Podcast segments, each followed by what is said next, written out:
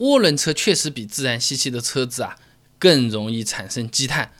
主要有哪几个原因？今天分享给你听。首先的话呢，是浮动轴承容易产生积碳，这个有可能不太好理解啊。呃，就是水上乐园有没有去玩过？这种小孩子有一个浮在上面的那个泡沫的长条形的东西，我们趴在上面可以滚啊啊，可以趟水啊。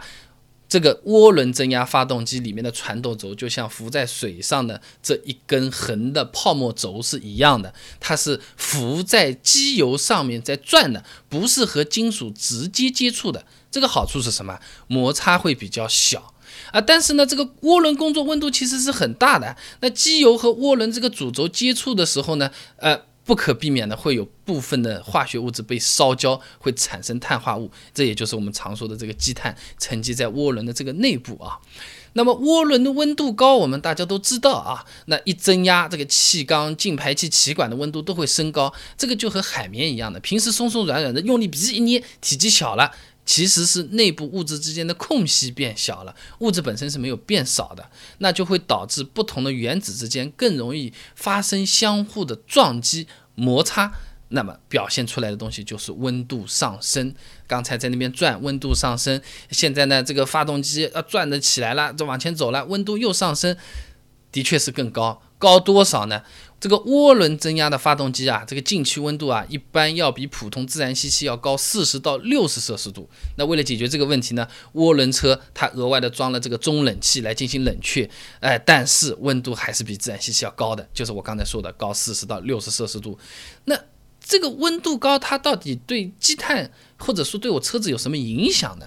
这个是有一点点学术，过会儿给你讲人话版啊。涡轮增压发动机它内部其实会有一个脱氢现象，这个现象在涡轮机上面比自然吸气要更加的剧烈。这个汽油里面的碳氢键它会断裂，氢原子首先与氧发生了氧化反应。我说人话了啊。就是原本是这样的，你这个汽油里面氢和碳啊，它是和氧气一起结合，一起燃烧，干干净净产生动力的。现在呢，因为温度高啊，它裂开来了。氢归氢，碳归碳，这个氢啊先被烧掉了，那么氧气一共就那么多，那么氧气就不够了，和这个碳烧的就有点就会剩下来，燃烧就不充分了。因为这个东西，所以涡轮发动机也的确比自然吸气更容易产生积碳，是因为温度高。再一个的话呢，就是和这个机械结构有关系，就是涡轮它总要有个涡轮叶片转的吧，它这个叶片上本身就特别容易。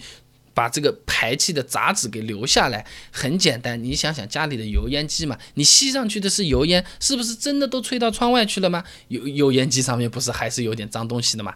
那发动机的废气中它有什么粉尘微粒啊啊，或者说是呃能够被吸到发动机里面的这种固态盐啊，自然吸气嘛，嘣排出去就排出去了。但涡轮增压发动机说，哎，你等一下，你不要动啊，你废气排出去之前，你先帮我这个涡轮推两下。那么好了，那长期在这个推在那边转的那个时候啊，这些脏东西就粘在这个涡轮上面了。有电脑的男同学，你可以看看嘛，长时间不做，你这个叶片 CPU 上面的那个风扇是不是会积灰的嘛？道理是差不多的啊。那么这个东西不光是会影响涡轮效率，而且这个灰尘和涡轮的叶片高速碰撞，还会造成一定的侵蚀啊。所以说，简单的讲。涡轮车真的就比自然吸气更容易形成积碳，形成积碳的最主要的原因是温度高，温度高造成这个碳和氢两样东西原本是一块儿和氧气结合烧的，现在呢变成氢先烧完，或者是大部分烧掉，剩下来的氧才和碳烧，烧不尽，所以就留下来变成积碳了。涡轮增压车更容易积碳，那么加油站的小哥经常就拿这事儿说事。走到你车面前，白手套一戴，歘，两只手就伸到你这个排气管里面，白摸，手给你看，黑不黑？你看你这个车子真的是积碳相当严重了，你最好是加一瓶燃油宝，到底加还是不加？他说的对还是不对？答案给你准备好了，关注微信公众号“备胎说车”，回复关键词“积碳”就可以了。那我们这个公众号呢，每天都会给你一段超过六十秒的汽车使用小干货，文字版、音频版、视频版都有，你可以挑自己喜欢啊。除了刚才那个问题之外，还有一些什么？我这个车子用经济模式开，会不会容易产生积碳啊？有些朋友说积碳不怕，高速拉一下就可以了，这话到底可信不可信？答案也给你准备好了，关注微信公众号备胎说车，回复关键词积碳就可以了。备胎说车，等你来玩哦。